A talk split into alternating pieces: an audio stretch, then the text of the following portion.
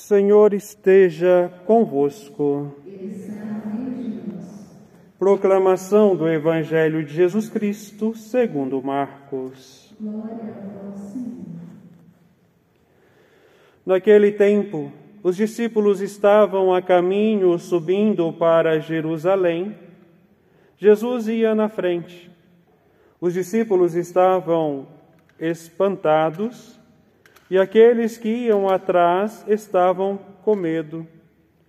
Jesus chamou de novo os doze à parte e começou a dizer-lhes o que estava para acontecer com ele. Eis que estamos subindo para Jerusalém, e o filho do homem vai ser entregue aos sumos sacerdotes e aos doutores da lei. Eles o condenarão à morte e o entregarão aos pagãos. Vão zombar dele, cuspir nele, vão torturá-lo e matá-lo. E depois de três dias ele ressuscitará. Tiago e João, filho de Zebedeu, foram a Jesus e lhe disseram: Mestre, queremos que faça por nós o que vamos pedir. Ele perguntou: que quereis que eu vos faça? Eles responderam: Deixa-nos sentar um à tua direita e outro à tua esquerda, quando estiver na tua glória. Jesus então lhes disse: Vós não sabeis o que pedis? Por acaso podeis beber o cálice que eu vou beber? Podeis ser batizados com o batismo com que vou ser batizado? Eles responderam: Podemos. E ele lhes disse: Vós bebereis o cálice que eu devo beber e sereis batizados com o batismo com que eu devo ser batizado. Mas não depende de mim conceder o lugar à minha direita ou à minha esquerda. É para aqueles a quem foi reservado. Quando os outros dez discípulos ouviram isso, indignaram-se com Tiago e João. Jesus os chamou e disse: Vós sabeis que os chefes das nações as oprimem e os grandes as tiranizam, mas entre vós não deve ser assim. Quem quiser ser grande, seja vosso servo e quem quiser ser o primeiro, seja o escravo de todos, porque o Filho do Homem não veio para ser servido, mas para servir e dar a sua vida como resgate para muitos. Palavra da salvação. Glória a.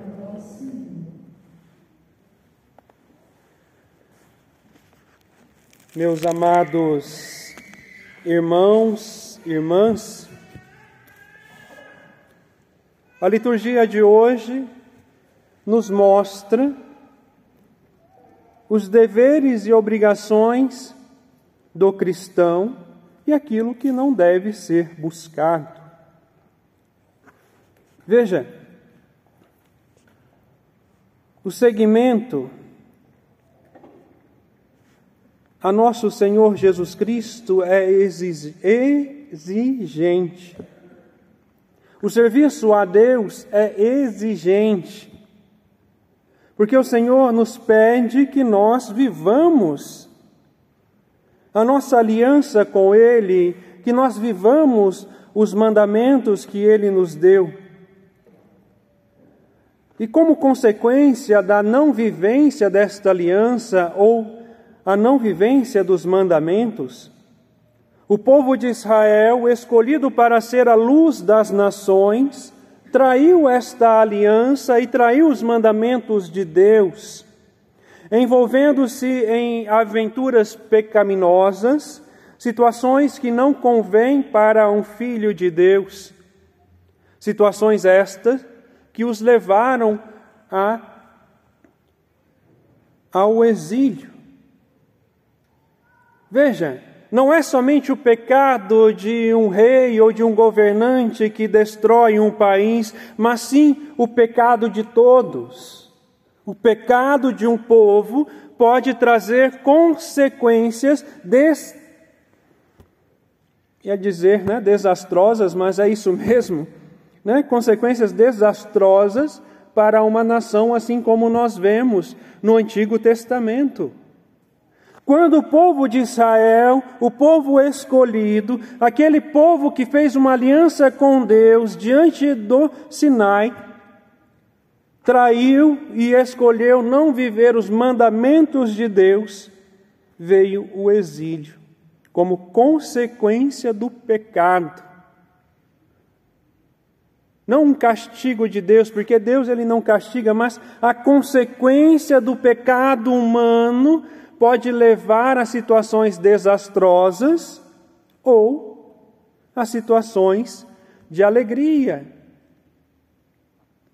Quando o povo de Israel deixou de viver os mandamentos da lei de Deus, eles deixaram de realizar a sua vocação deixaram de realizar a sua vocação porque escolheram o pecado, escolheram o mal.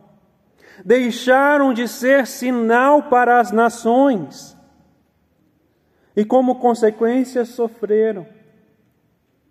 Sofreram nas mãos de seus algozes.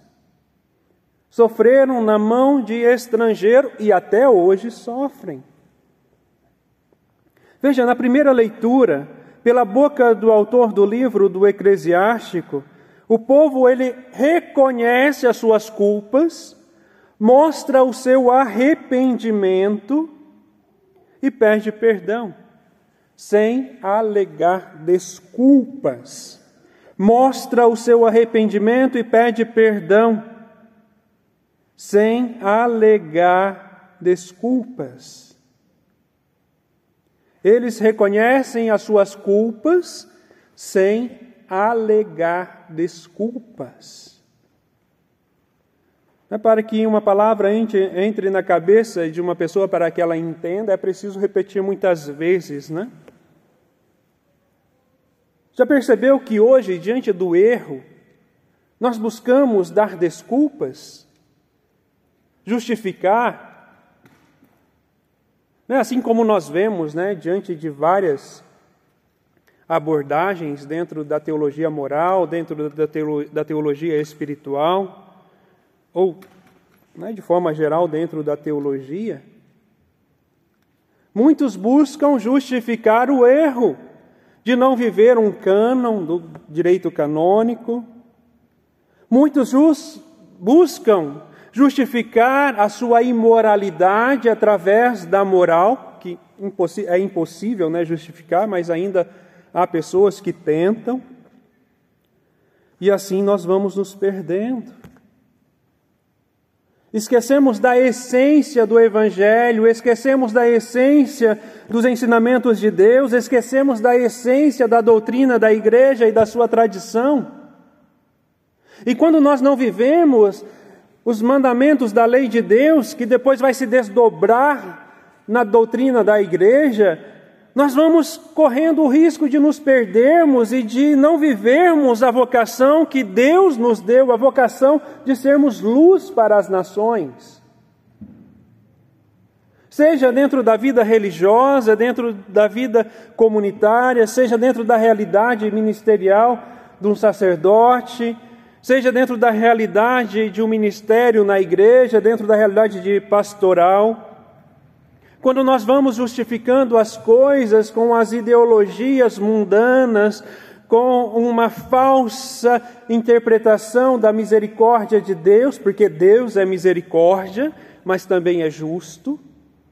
Aquele que busca a santidade de vida e busca fazer uma experiência com Jesus, tem a sua vida mudada, transformada pela graça do batismo do Espírito Santo, sim, mas nós não podemos utilizar-se da misericórdia de Deus para ir justificando os nossos pecados. Porque é isso que o povo de Israel foi fazendo, foram perdendo, né? Ou seja, perderam a dimensão da sua consciência, buscavam viver uma consciência laxa, uma consciência que justificava os seus erros e pecados, e é isso que a humanidade hoje ainda continua querendo fazer, através das falsas ideologias, dos falsos teólogos e ensinamentos que nós vemos por aí, quando nós não vivemos os mandamentos de Deus, assim como o povo de Israel né, sofreu a consequência do pecado comunitário. Eles reconheceram, abaixaram a cabeça e buscaram a oração, assim como nós vemos no livro do Eclesiástico lido hoje. Sem desculpas, reconheceram as suas culpas, mostram o seu arrependimento, pedem perdão, pois eles estão conscientes da responsabilidade que têm na sua própria na sua própria deficiência, nas suas próprias escolhas, porque as escolhas que nós fazemos hoje, ela traz consequências para a nossa vida. O povo de Israel conhece que a misericórdia de Deus é a sua única tábua de salvação, por isso eles reconhecem e não buscam justificar o pecado. A pior coisa para um padre é quando alguém entra no confessionário e começa a dizer: Ah, eu menti para isso, mas meus amados irmãos, nenhum tipo de mentira é justificável porque é pecado.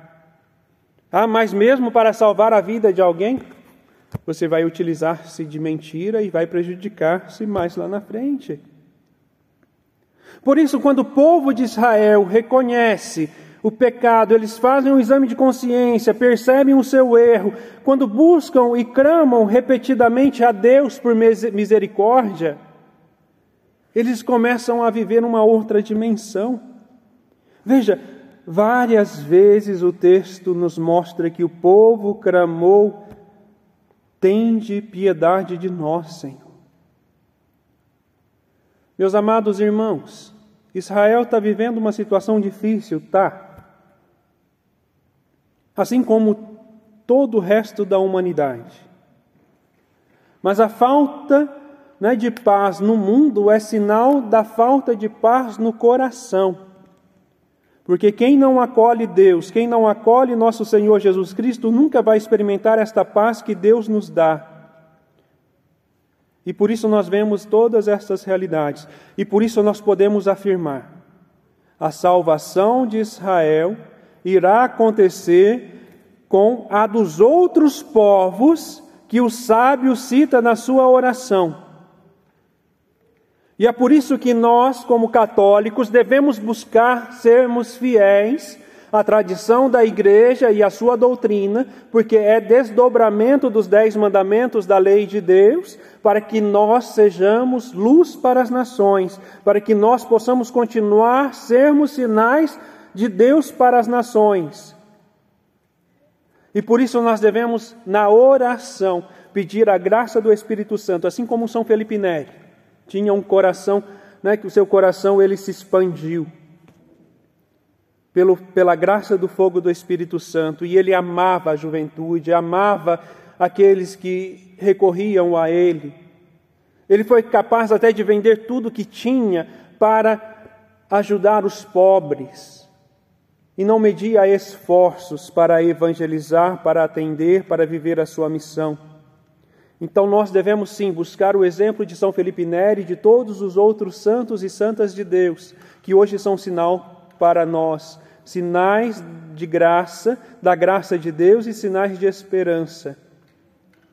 Mas saibamos também que a partir do momento que nós deixamos de viver o Evangelho, a doutrina da igreja, que é desdobramento dos dez mandamentos de Deus, terá consequências na nossa vida já aqui na terra, mas principalmente na vida eterna. Porque quem não acolhe Deus e quem não aceita o seu amor e o seu Evangelho, estará longe desta graça. E por isso nós devemos rezar para que a graça do Espírito Santo, ou seja, que a graça do batismo do Espírito Santo, atinja toda a humanidade assim como também todo o Brasil. Que nós possamos, nas nossas orações, nos unirmos sim e pedirmos forças ao Senhor para que nós sejamos fiéis aos seus mandamentos e à doutrina da sua igreja única e verdadeira. Louvado seja o nosso Senhor Jesus Cristo.